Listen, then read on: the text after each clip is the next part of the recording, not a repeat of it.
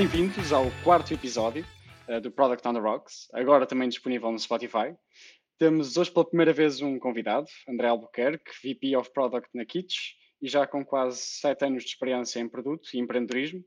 Bem-vindo, André. Uh, se quiseres deixar algumas palavras também sobre a tua experiência. Obrigado, Martim, obrigado, Roberto, aqui pelo, pelo convite. Uh, passar esta próxima, esta próxima meia horita aqui a, a divertir-nos, né? Uh, posso falar muito rapidamente. Tenho, pronto, sou, sou um PM, Product Manager aqui baseado em Lisboa, uh, born and raised. tive, passei aqui pelo, com muita sorte passei pelo ecossistema e a construção do ecossistema aqui de Lisboa de empreendedorismo com New Places há já uma série de anos atrás. Uh, Student Marketplace deu para, para, para ver muita coisa, tive muita sorte de ser exposto a pessoal fantástico que, que iniciou também esta, este processo em produto. Uh, e depois tive com uma série de empresas uh, antes da, Kits, que é onde eu estou agora e já falo durante um minuto ou dois sobre a, sobre a empresa, tive com em fintech também, uh, deu para, para ver o, o, mundo bom e é menos bom também uh, do que é que são Financial Technology Companies. Uh, e agora, com a Kits, a construir cozinhas virtuais e a tentar perceber um bocadinho como é que nós podemos repensar este mercado de entrega de comidas de raiz, uma equipa incrível. E é isso, é basicamente isso. O meu objetivo é construir produto, é garantir que me rodeio da melhor equipa de engenharia, de design, de, de produto também, para, para percebermos os problemas reais de, food delivery do mercado de restauração, que está a passar por uma, não só uma digitalização, mas, mas todo um, um, repensamento do que é que a indústria é face a esta, face a esta pandemia e face a estes novos hábitos. Portanto, esse, esse é o meu papel. E hoje tens um, um assunto para nós? Tenho, uh, tenho, tenho, tenho. Isto, isto vem um bocadinho de, de muitas conversas com, com, com, outros product managers, sejam uh, product managers experientes ou sejam product managers uh, acabados de começar, ou, ou, até pessoas que simplesmente percebem a necessidade e a vontade de construir produtos digitais e como isto vai ser a base do mundo. Já o é em parte, mas, mas vai cada vez ser mais uh, a razão das empresas existirem é, é construírem ou, ou digitalizarem só, ou construírem a sua vertente tecnológica. Um, e, muito do que me partilham é como uh, construir produto é um caos. Uh, é um caos, é difícil, uh, é, tem muitas dores e criam muitos problemas. E eu gostava imenso de falar um bocadinho destes problemas todos, que às vezes os PMs, como até estão sempre a correr atrás do prejuízo, nem, nem notam que eles existem, mas existem e há soluções para eles. E eu gostava muito mais de trazer e dar esta visibilidade dos problemas que existem para o pessoal conseguir dar um passo atrás e, e, parar para pensar e olhar à sua volta e compreender que, ok, realmente há problemas, eu podia fazer isto de uma maneira muito melhor. Então é esse um bocadinho o objetivo aqui do, do meu tópico. Muito bem. É interessante que fales, fales de trabalhar em caos. Eu acho que, de certa forma, muitos product managers também já se habituaram a, a trabalhar mesmo no caos. E, e esse é parte do problema. Já, já não, não conseguem uh, encontrar fórmulas e métodos para fazerem uma análise do, da própria situação da equipa uh, e tentar encontrar uma melhor forma de, de, trabalhar. Tu certamente já sentiste isso nas, nas tuas equipas no passado. Uh, e, e, se calhar começávamos por conversar, uh, podemos ir ponto a ponto. podias avançar com alguma, alguma ideia de por onde é que tu achas que podemos reduzir algum desse caos e ter mais tranquilidade quando fazemos o nosso trabalho com product managers e equipas de produto como um todo? Eu acho que até antes disso, dando um passo atrás, é preciso perceber um bocado eh, a raiz deste caos. Uh, Costuma-se dizer tipo, epá, percebe primeiro o problema antes de atacar uma solução. E eu acho que, em primeiro, plano, em primeiro ponto, os PMs, ou, ou o, o, papel de Product Manager, nunca é contratado cedo o suficiente. Um, é sempre tarde demais. E é tarde demais porque um, este, este, papel tem aquele, aquela falácia de que toda a gente acha que é um PM. Porque toda a gente acha que sabe fazer isso ou que sabe o que é que é preciso fazer. Uh, o que não é bem verdade. Um, está muito dependente do senso comum de cada, de cada pessoa, mas um, como toda a gente acha que pode ser PM, atrasa-se imenso uh, a contratação, a definição vá, oficial ou formal deste, deste papel. Um, e normalmente, uh, especialmente em startups, o, este caos é um bocado criado pelos fundadores, não é? Os founders têm, têm personalidades ou têm tendências para ser caóticos em si mesmo. Também, de certa maneira, é essa a característica que os faz criar uma empresa, não é? É preciso ser um bocado louco. Um, mas isso depois reflete-se um bocado com este caos no processo de, de construção de produtos, especialmente em, em, empresas digitais e produtos ou product-centered companies, um, é isso que acontece. E, e, depois, quando realmente se vê a necessidade de ter ali uma pessoa a assumir um papel de produto, epá, já é tarde, já, já, já está tudo, como como eu digo, um bocadinho uh, na fossa, uh, e é por isso que se vai buscar esta pessoa. E depois, no fim do dia, este, esta pessoa que está a preencher este papel já está a correr atrás do prejuízo, já, já tem um processo, já tem pessoas à sua volta, já está atrás, a correr atrás de temos que entregar, temos que fazer, temos que fazer, e nem dá tempo para dar um passo atrás e perceber, epá, isto está tudo em caos. E daí dizes um bocado isso, que é, o pessoal habitua-se ao caos, um, epá, eu acho que isso também está um bocado ligado à característica de, de, pessoas que têm tendência a ser product managers, que é nós somos o que são chamados servant leaders, que é estamos aqui para servir, um, então e depois acabamos por ser um bocadinho jack of all trades, então fazemos tudo um bocado Uh, fazemos um bocadinho tudo, tapamos os buracos todos e nunca, nunca damos um passo e dizemos é pá, preciso de ajuda. Uh, temos tendência a overwork para compensar, para garantir que tipo, as coisas simplesmente acontecem. E isso também uh, leva a, a, aumentar e leva a, a, a contribuir para uma, um caos consistente e sistémico. eu acho que é isso, este, este é o real problema. É como é que nós conseguimos motivar o pessoal a preencher estes papéis mais cedo do que mais tarde e a compreender que é preciso contratar PMs também mais cedo, porque isto faz toda a diferença no processo a meses e anos à frente. Muito bem, eu, eu, posso já passar para o Martim, mas fiquei com, com aqui com vontade de fazer uma pergunta já sobre uma coisa que disseste, que é uh, os product managers são contratados tarde demais. E qual é a tua opinião quando tens na equipa de fundadores uma pessoa experiente em produto? Uh, achas que uh, ser fundador e product leader funciona? Uh, tens tido boas experiências ou conheces boas experiências?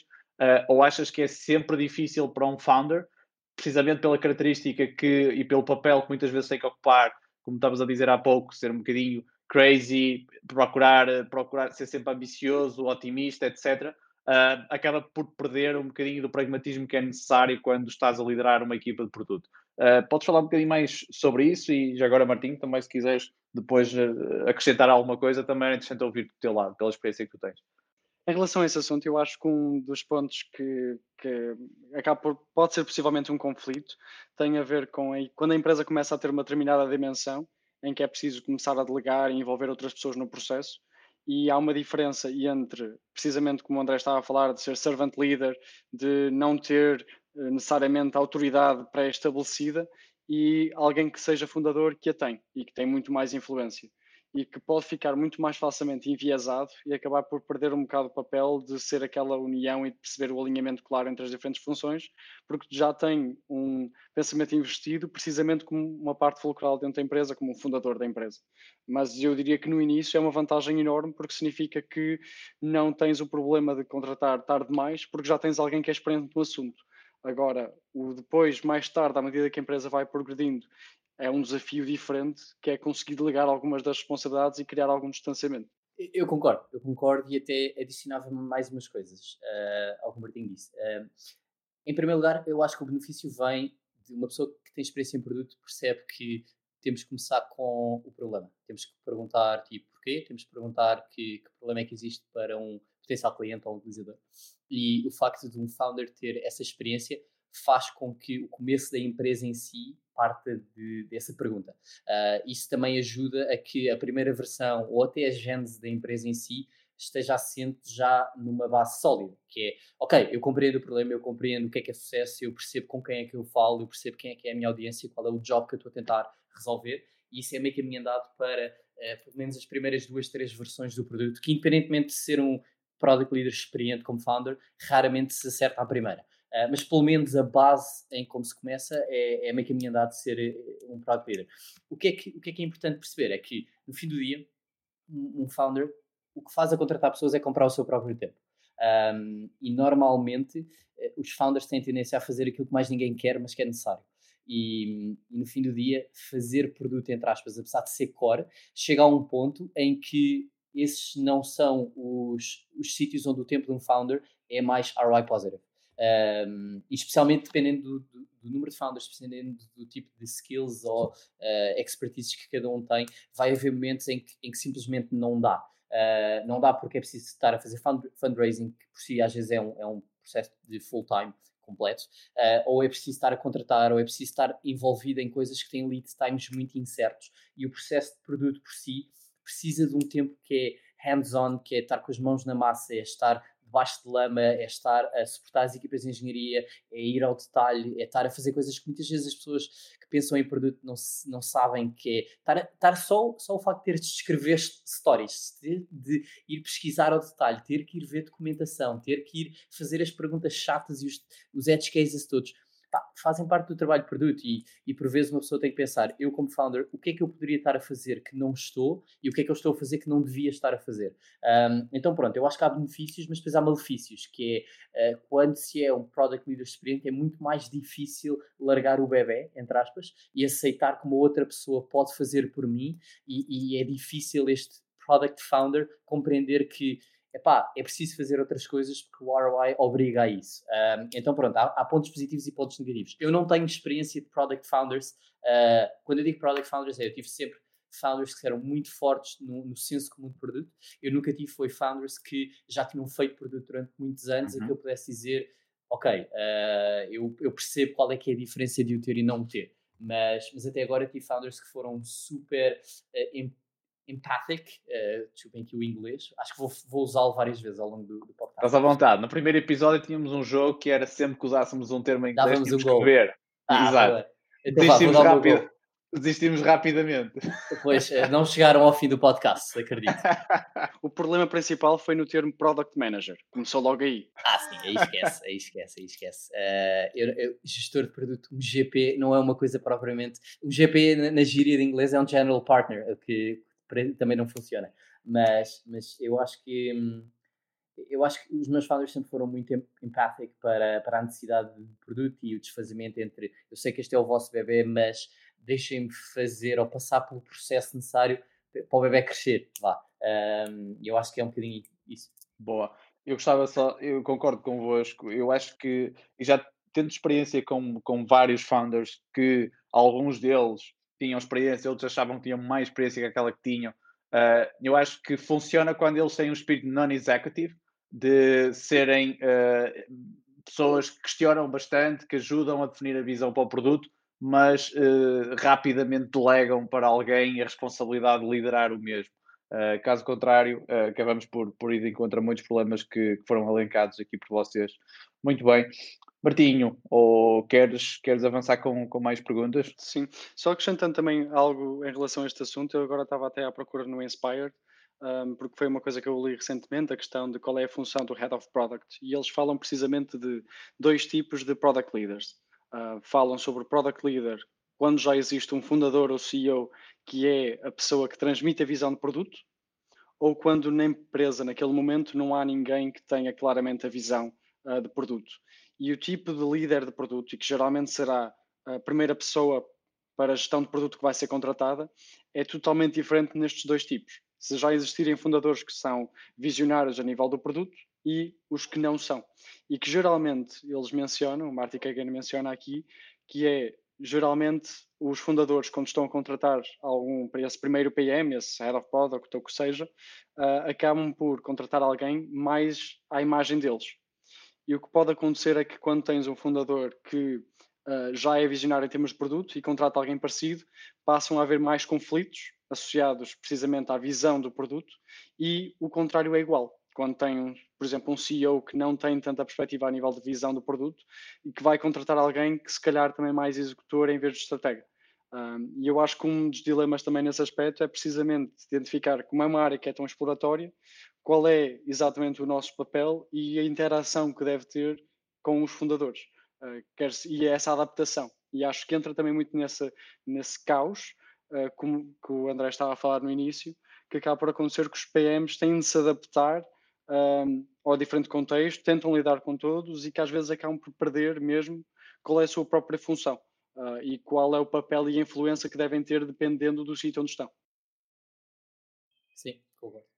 Muito bem, e agora chegamos aqui ao nosso intervalo, uh, e no nosso intervalo aquilo que nós fazemos é falamos sobre aquilo que nos traz aqui, uh, o ponto principal, que é bebermos whisky. Uh, André, tu foste a pessoa que escolheu whisky para o episódio de hoje. Queres fazer o favor de introduzir o licor que nos está a acompanhar? Aqui eh, do meu lado, aqui em, em Lisboa, uh, estou acompanhado por um Bushmills. Uh, não, não é o whisky que eu costumo beber, é, eu costumo ir para algo assim, até mais licoroso, que é um Jack Daniels Tennessee Honey, mas hoje estou com um Bushmills comigo uh, e é esse que está a nos acompanhar aqui neste, neste podcast. Muito bem, é um bom licor, sem dúvida, uma boa bebida. E agora, passamos para o próximo ponto. André, tu tinhas falado da questão do Spotify Model e podia ser algo interessante que agora combinávamos com o teu blog post. Uh, não, eu posso, eu posso falar um bocadinho sobre isso. Uh, saiu há pouco tempo, uh, eu nem, nem, nem, sei de cor quem foi a pessoa que escreveu, mas, mas era do Spotify. Saiu há pouco tempo um, um, artigo sobre o Spotify, sobre como o um modelo de Spotify Squads, uh, algo que tornou-se a gíria comum produto, uh, em como até na própria Spotify aquilo falhou, entre aspas. Um, e ele explica no post como, como o, porquê, o porquê de ter falhado e, e o porquê de continuar a falhar e, e aquilo quase se tornou mitológico como o caminho de fazer produto da maneira bem feita. Um, e, e é verdade, eu, eu percebo, percebo perfeitamente o porquê daquilo, não só ter falhado, mas como ser mais um mito do que a, a maneira certa de se fazer produto. E eu, eu escrevi um post há há uns tempos atrás que era como as empresas de produto, ou as equipas de produto, uh, especialmente as equipas novas de produto, sofrem muito. E, e, e é aquilo que eu, que eu, falei no início do podcast sobre um, ehm, como as pessoas às vezes não têm noção, por causa de estar sempre a correr atrás do prejuízo, não têm sequer noção de como estão a sofrer. Um, ehm, e eu acho que isto, há uma ligação entre este, este modelo do Spotify e o porquê das equipas sofrerem, eu acho que tem muito a ver com uh, dogmas, tem muito a ver com as pessoas quererem seguir teorias e frameworks e por muitas vezes focam-se mais na teoria e na framework e não no contexto, eh, do que propriamente em pensar em primeiros princípios e o que é que faz sentido e como é que eu posso criar modelos híbridos e adaptar as coisas, um, mais do que outra coisa. Eu acho que um, dos pontos que eu, que eu tenho visto e que dói muito às equipas de produto é a comunicação ser fraca. Uh, má comunicação, as pessoas estarem mal estruturadas, mal, eu até digo mal sentadas, a própria maneira como as equipas, isto quando ainda existia co-location, no, mundo há, há, muito, há muito pouco tempo atrás, uh, é engraçadíssimo. Mas, mas, só o simples facto da maneira como as, as, equipas estão sentadas, como as equipas de engenharia perto a questão das equipas de produto, como as equipas são desenhadas para comunicarem, muitas vezes a má comunicação é o que leva estas equipas a sofrer. Um, outra, outra questão que costuma acontecer é os processos dentro das próprias equipas uh, serem completamente diferentes, o que outra vez rebenta a comunicação toda. Eu costumo dizer que normalmente as equipas de back-end estão em waterfall e as equipas de front-end estão aqui num modelo de sprint, enquanto as equipas de produto estão aqui num scrum bun assim meio, meio híbrido e de repente a equipa de design está no que eu chamo Scales, que é Scrum com caos. Uh, e, e, e, no fim do dia nada combina com nada, o que não ajuda um, a, a, comunicação a fluir.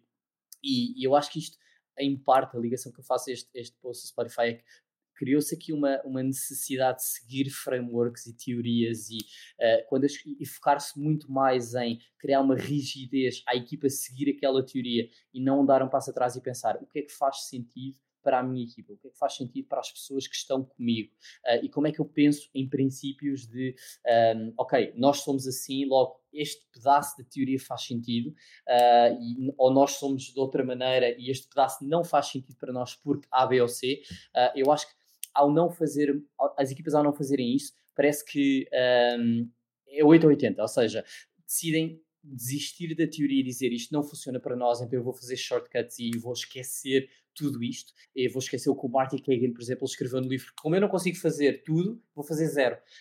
Um, então eu acho que, tipo, no fim do dia, eh, eu percebo perfeitamente porque é que um, a teoria de Spotify, a Spotify Goals, acaba por falhar. Passa muito mais pela nossa empatia de compreender é ok não fazer 100%, é mais importante pensar por princípios como é que eu aplico uh, no mundo real esta teoria e não tanto estou a falhar porque não estou a aplicá-la da maneira certa ou os resultados que eu estou a ter não são os que eu esperava e a razão disso é porque eu não estou a conseguir aplicar bem a teoria, quando na realidade não é bem isso. Uh, eu acho que isto, isto, é uma das coisas. Este post tem lá estes sete pontos, depois, se vocês vão partilhar, ótimo. E eu acho que isto foi tudo com uma reflexão um bocadinho de todas as minhas equipas e de toda a evolução. Uh, isto eram equipas VC-backed, ou seja, com uma aceleração muito grande, com equipas com bootstrapping, a evolução da equipa era mais lenta, com produtos em escala, em marketplace, B2B, uh, ah, starting up.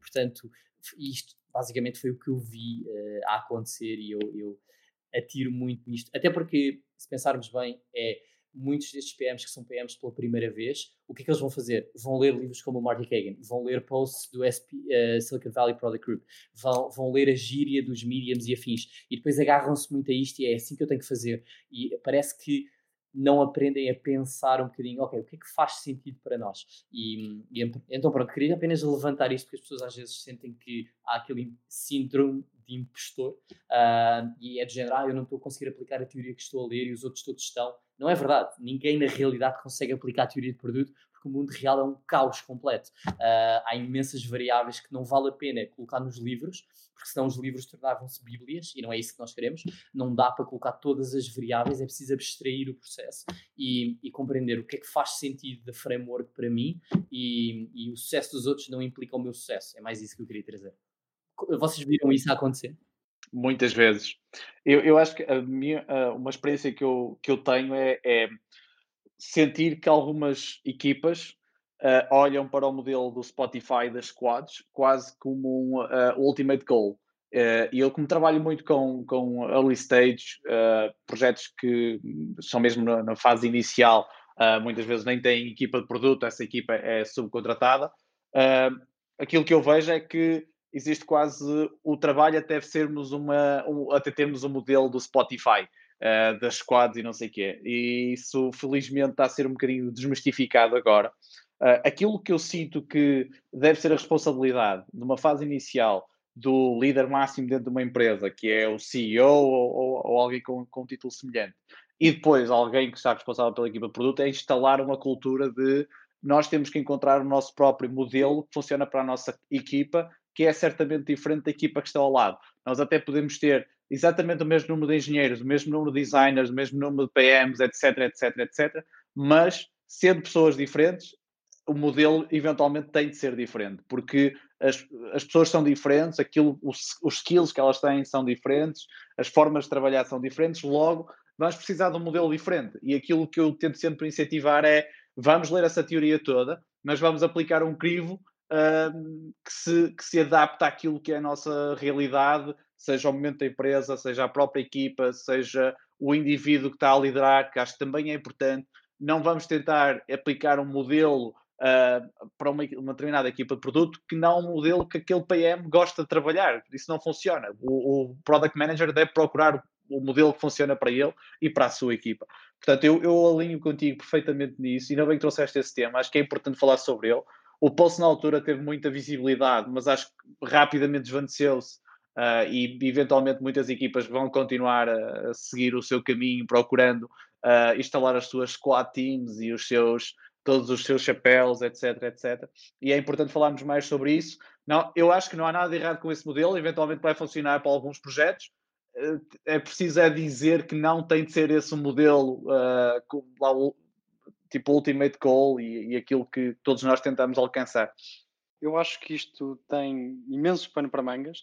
Eu acho que eh, uma coisa que é importante pensarmos é não é só o Spotify Model. Um, o Scrum foi exatamente a mesma coisa. O Scrum by the Book, imensas empresas a seguir e tal, outros processos que foram exatamente iguais. E eu acho que o mais interessante de tudo é que isto surge tudo a partir do Agile Manifesto. E o Agile Manifesto é uma coisa extremamente simples, como todos sabemos, aquilo basicamente são três parágrafos, nada mais do que isso, e naqueles três parágrafos diz Individuals and interactions over processes and tools, responding to change over following a plan. E, no entanto, toda a gente, quando repara na comunicação, e a comunicação é sobre pessoas, indivíduos, e os indivíduos são diferentes, e as equipas são diferentes, e as pessoas, a comunicação é sempre um problema em todo lado, e toda a gente está à procura de um Holy Grail, alguma coisa que magicamente vai lhes resolver os problemas todos, que funcionou em algum sítio, que parece que faz sentido e é consistente, mas em vez de conseguir claramente perceber, ok, mas o Agile Manifesto é precisamente sobre alterar-nos, adaptar-nos e basear nas pessoas e não nos processos. E o que eu acho que acontece muitas vezes é que procuramos estes Holy Grails, acabamos por seguir um processo e acabamos por completamente respeitar o princípio que estamos à procura, que é o ser agile. Yeah. e eu acho que isto é algo que acontece muito mais para além do, do Spotify Model e que, tal como ouveste, agora vai aparecer mais três ou quatro blog posts de empresas que têm imenso sucesso e que apresentam o seu. Por exemplo, o Basecamp tem precisamente a mesma coisa. O Basecamp apresenta o seu sistema, uh, qual é o sistema de que é diferente, é um sistema bastante diferente de como fazer priorização, uh, não pensar tanto em termos de long term, pensar mais em short term, fazer o pitching e acontece muito, muito frequentemente das empresas procurarem, ok, nós, para nós não funciona, aquele 80 que o André estava a falar, e vamos atacar este, porque este funciona. E esquecem-se completamente, como estamos todos a falar, de, da sua própria equipe e como é que funciona na sua equipe. Exato. Eu queria, queria, só trazer aqui mais um ponto, porque uh, Roberto, tu há bocado e o Martim também no início falaram um bocadinho sobre a questão de um founder product e um líder de produto e a maneira como uh, isto também afeta um bocado o processo e a maneira como depois há pressão a garantir que seguimos certas teorias e formatos. E, e, e tive há, há, uns meses atrás uma pessoa que me perguntou: olha, uh, onde é que o founder acaba e o líder de produto começa? Uh, e, e, onde é que e como é que nós evitamos que eles façam overlap? E, e uma das coisas reflete um bocadinho isto. Na, na Uniplaces viu-se imenso e acho que se vê basicamente todas as startups onde eu tive é que as empresas começam com esta visão, tipo um moonshot, uma visão a, a 10 anos, como é que nós gostávamos que o mundo fosse e porque é que eu comecei esta empresa. Um, no entanto, muito antes de chegar a esta visão, há todo um conjunto de execução que normalmente é muito menos sexy que esta visão, um, e é, é, basicamente a combinação de todos os problemas que têm que ser resolvidos para o produto ser algo na indústria e, e que eventualmente tem um, um pedacinho, vá, uns sprinkles desta visão, mas provavelmente durante os primeiros 1 a 4 anos, uh, a execução vai ser só nesta, nesta, nesta execução que é unsexy, comparado com a visão. E eu acho que é super importante garantir que neste processo, entre aspas, teórico, uh, se compreende que o papel deste fundador é continuamente vender esta visão, especialmente quando as pessoas já começam a ficar cansadas, mas ao mesmo tempo este líder de produto tem que evangelizar a importância desta, desta execução unsexy, que é uma estratégia mais short term se compararmos com esta visão long term, e, e compreender que é, é, é, a responsabilidade dele não só para atacar estas teorias, este processo, mas dar espaço a estes founders, que podem ser founders de produto ou não, continuarem continuamente a dizer nós vamos chegar lá, vamos chegar a esta visão incrível. E está aqui o, o, líder de produto a dizer ok, pronto, eu adorava estar a fazer aquilo porque eu percebo, é, é, o, que eu, é o que me motivou a juntar, mas o meu trabalho aqui é dizer às pessoas, malta, para chegarmos lá temos de continuar a atacar esta parte unsexy e, e, e parte deste unsexiness é o processo não funciona, bora lá repensar nele, bora parti-lo aos pedaços, bora perceber o que é que funciona e o que é que não funciona. E eu acho que isto também vem um bocadinho com um complemento a como é que podemos fazer funcionar um founder de produto e um líder de produto. Isto foi muito o que me foi ensinado e o que eu percebi que era o meu papel a, a gerir PMs e a gerir produto e estratégia de produto e a lidar com founders bastante exuberantes por vezes. Um, e é isso. Acho que podíamos quase cunhar isto como culture debt ou process debt, não é? Uh, porque é quando tem de se começar a atacar a questão de como é que funciona a própria equipa e, e as coisas que estão a funcionar mal e é preciso hum, se calhar o impacto, o impacto imediato não vai existir, mas a eficiência que depois vai ser possível é totalmente diferente. Completamente. Eu ia questionar ao André, com a tua, da tua experiência, o que é que achas que deve, como é que um PM se deve posicionar e comunicar com um founder quando tem uh, divergências que podem colocar em risco essa visão? Uh, ou seja, muitas vezes o trabalho de um PM é ser um bocadinho o mensageiro da, desgraça e, e colocar uh, questões difíceis uh, a esses sonhadores, a esses otimistas que querem mudar o mundo e tu tens que ser aquela pessoa que questiona sobre eu percebo onde tu queres, queres ir, mas será que temos as ferramentas para chegar lá? Será que a melhor forma de o fazer é por aí? Uh, e eu gostava que tu falasses um bocadinho, que eu, eu, sei que tens várias experiências já com, com várias pessoas, como é que tu deves fazer essa comunicação? Que, que, que tipos é que tu tens para partilhar uh, e como é que tu normalmente o fazes? Então, um, eu acho que não é fácil. Primeiro, uh, quem tiver a passar por isso, que é sentir que parece que estás às, às cabeçadas com o founder e que ele não te ouve ou ela não te ouve, etc isso é normal. Uh, não és tu, como product leader, que não está a fazer bem o teu trabalho. Uh, acho que faz parte do trabalho. Uh, eu acho que ah, o, o, a primeira recomendação que eu dou aí é, é, é, muito importante compreender quais é são os princípios de cada um. Os princípios do founder, mas os, os teus princípios como product leader também. Uh, o que é que te faz decidir de uma certa maneira e não de outra, e onde é que tu não podes sacrificar os princípios, uh, especialmente se tiver a ser forçada uma decisão que tu não acreditas. Uh, eu acho que isso é super importante e tornar isso bastante visível, que é algo que as pessoas não fazem, uh, ou não fazem a, maioria, das vezes, é, é, é, crítico para se chegar a um entendimento no fim da conversa. Um, o, o, passo número dois é uh, o papel de um product leader é perguntar porquê. Um, e especialmente perguntar porquê ajuda imenso a desarmar uh, decisões emocionais. Porque por trás de uma decisão emocional, geralmente há pouca estrutura factual. E quando uma pessoa pergunta porquê, e especialmente vai o Eric Ries tinha aquela questão dos 5 whys, uh, quando se pergunta 5 vezes porquê, um, ehm, não é preciso tantas, sinceramente, numa, numa, discussão com founders, mas, mas quando se pergunta uma ou duas vezes no mesmo tópico o porquê, esse desarme emocional acaba por acontecer e por vezes isso chega para um, um founder. Quando se diz um founder, pode ser um, um, uma pessoa de leadership, até pode ser um PM a tentar desarmar emocionalmente o seu próprio product leader porque é natural acontecer. Eu próprio já fiquei emocional com certas decisões e precisei de ser desarmado para poder dar um passo atrás e pensar, ok, isto realmente não faz sentido ou não faz sentido desta maneira. Mas eu acho que insistir no porquê e dar a entender que eu perguntar porquê não é, uh, isto é um disclaimer que é importante dar-se, eu estou a perguntar porquê não é porque eu duvido da tua competência, é simplesmente porque eu estou a tentar chegar à causa raiz, à root cause da discussão. Uh, e até porque sem este porquê eu não consigo vender à minha equipa isto se eu tiver uma equipa que está bem estruturada e que me pergunta a mim próprio o porquê, uh, que é super importante, eu não vou conseguir vender à equipa a necessidade dessa decisão. Portanto, eu acho que ter uma discussão à volta do porquê é super importante.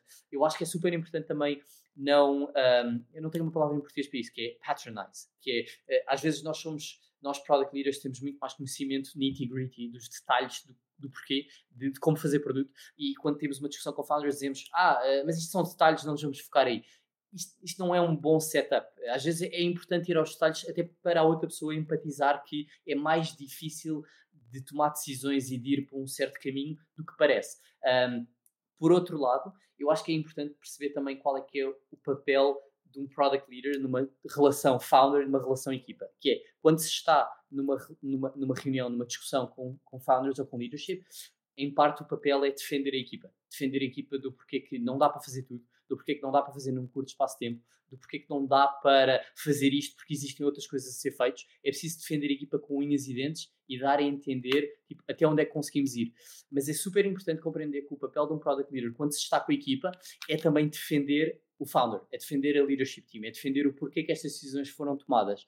Um, então, no fim do dia, este product leader acaba por ser uma pessoa que tem que ser um buffer para os dois lados e não para um deles. E às vezes, quando se é demasiado buffer para um deles, há uma tendência a ser-se um buffer demasiado para a equipa, ou seja, defende-se apenas a equipa e quando se está com a equipa, defende-se a equipa contra founders e dá-se aquela desculpa de epá, eles são loucos porque tá, faz parte das personalidade, da personalidade deles. Um, isso também não é certo. E eu acho que quando se dá a entender que esta realidade existe, é preciso defender dos dois lados. Founders também têm empatia e percebem que epá, é, é tão complicado uh, gerir a, a, empresa como é gerir esta equipa de produto que é super emocional, é abstrata, é uma ligação de diferentes tipos de pessoas, engenheiros, designers, PMs, stakeholders, etc. Há muita coisa em choque aqui e o papel de um, de um product manager, de um product leader é fazer todos funcionarem e isso não é fácil. Eu acho que quando se compreende estas, estas vertentes todas, a relação torna-se um bocadinho mais fácil. Boa, muito conhecimento uh, em todo este, toda esta tua partilha, excelente. Uh, e acho que explicaste aí um bocadinho aquilo que é ser product manager, que é ser um bocadinho.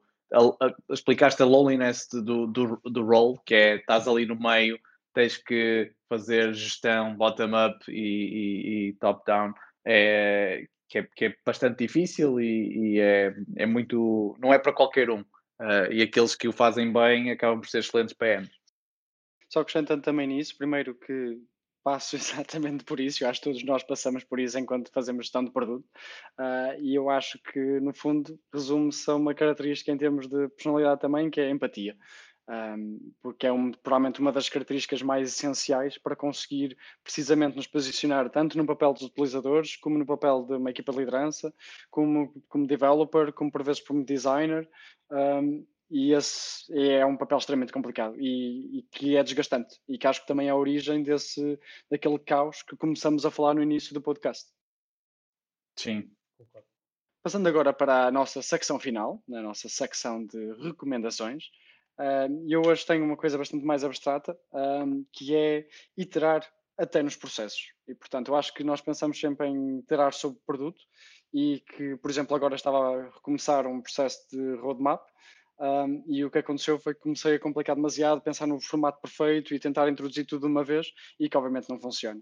E que acho que a minha recomendação é simplesmente, até nos processos, nas coisas que fazemos, nas interações que temos, procurar sempre ir iterando progressivamente e melhorando, uh, que é uma forma também de conseguir envolver as pessoas à medida que vamos uh, melhorando cada vez mais. O que eu posso falar sobre isso foi uma das minhas aprendizagens quando eu passei de PM para líder de produto, foi que o produto deixou de ser, para mim o produto deixou de ser o produto. O produto passaram a ser as pessoas, as pessoas da minha equipa. E de repente eu adicionar features ao meu produto não é eu escrever histórias para a minha equipa de engenharia, é eu capacitar as pessoas da minha equipa de conseguirem fazer mais e melhor. Uh, portanto, o processo em si passa a ser o meu produto também como líder da equipa. E, e iterar no processo passa a ser tão entusiasmante para mim como adicionar uma feature ao produto. Só que isso passa a ser o produto da minha equipa. Uh, quando eu vejo as coisas dessa maneira, eu deixo de querer procrastinar em mudar o processo, porque nós PMs temos sempre aquela questão de estarmos insatisfeitos com tudo a toda a hora. Epá, eu acho que é uma característica natural. Uhum. Portanto, eu, eu, gosto de estar insatisfeito com o processo. Uh, claro que eu tenho que ter empatia que mudar o processo é uma coisa que as pessoas no fim do dia não gostam, como o ser humano é averso à mudança, mas, mas de repente, a maneira como eu vejo, as pessoas são o meu produto e o processo é o meu produto, são essas as duas features que eu consigo evoluir uh, e torna-se mais entusiasmante, não só a necessidade, mas a vontade de iterar. Concordo 100%. 100%. Eu acho que uma das primeiras coisas que, que eu lembro, nós temos umas conversas da Savisual há 8, 9 anos atrás, e uh, lembro-me de dizer qualquer coisa do género. se passamos mais de um ano sem mudar a forma como nós fazemos produtos, acho que temos que fechar a empresa, porque tenho certeza que estamos a fazer alguma coisa mal. Uh, e, e, isso ficou na empresa, porque acho que é mesmo assim, tipo, se durante um, uma, um, longo período de tempo tu não mudas nada na forma como estás a fazer as coisas, é porque já estás um bocado cristalizado, estás a estagnar e não estás a procurar as ineficiências a, eh, naquilo que estás a fazer, e eu acho que isso é, é péssimo. Portanto, é, é, ótimo termos sempre esse mindset de, de improvement. Muito bem. André, queres avançar, ou posso avançar eu com, com a, a minha sugestão uh, para esta edição? Eu vou uh, partilhar uma, um produto da casa, mas, mas eu acho que, que é merecido. Uh, o Zamit da Savisual anda há, uns, há umas semanas a fazer todas as quintas-feiras aquilo que nós batizamos de Savisual Live Talks. Uh, e é basicamente ele a falar uma hora com, com pessoas da indústria tecnológica, tanto de, de engenharia como, como produto, um, o último convidado que ele teve foi o Ryan Singer, precisamente do Basecamp, e é o responsável por todo uh, por todo o uh, processo do, produto do Basecamp. E eu acho que têm sido conversas fantásticas que, que, merecem ser ouvidas. Uh, e, e, acho que é, que é justo estar aqui a partilhar, mesmo que seja um, um produto da casa. Uh, a minha recomendação uh, é um bocadinho diferente. Uh, se calhar não é, não é um livro ou um post ou, ou um podcast. Um, eu posso dar uma recomendação de podcast no fim, mas eu queria dar uma recomendação diferente. eu queria dar uma recomendação que era para parar, pensar e olhar à volta.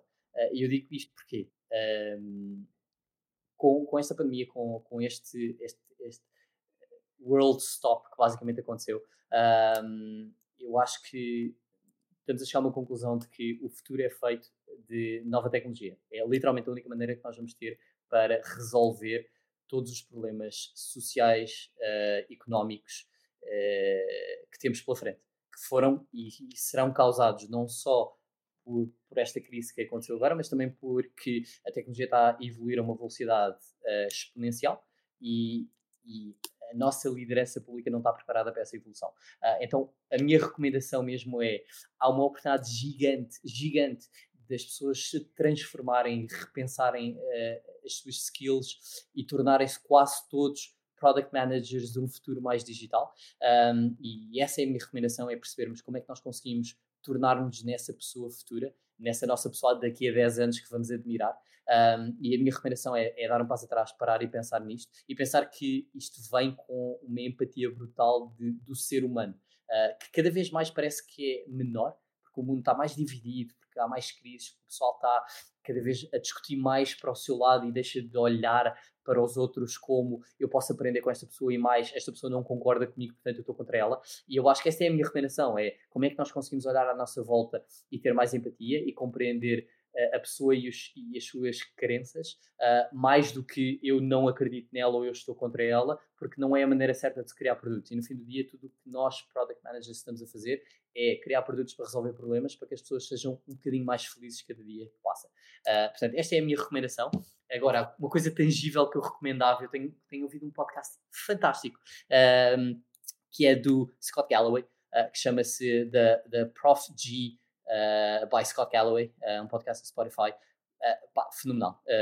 Tenho, tenho, tenho tirado imensos ensinamentos. Ele tem um, um estilo muito particular que eu gosto imenso, há muita gente que não gosta, mas, mas se abstrairmos um bocado do estilo dele e olharmos para o conteúdo, é, recomendo muito. Não é tanto produto, mas, mas dá para abstrair a parte de produto que está falando no podcast.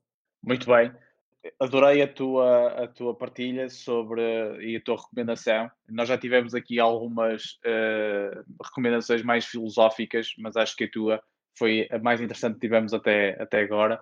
E com, com isto vamos terminar uh, este episódio. André, foi um prazer uh, enorme ter-te aqui. Espero que voltemos a falar neste podcast os três muito obrigado por teres tirado o tempo para, para falar connosco. Muita sorte no teu novo projeto, uh, que eu sei que está a correr muito bem e que, e que vai ter, vai dar que falar certamente. E com isto concluímos mais uma edição do Product on the Rocks. O meu copo de whisky está terminado, significa que a conversa foi excelente. Uh, e, uh, e uh, muito obrigado a todos que nos ouvem e esperamos encontrar-vos em breve depois desta quarentena e enviem recomendações e adicionem comentários, por favor. Um abraço a todos. Obrigado.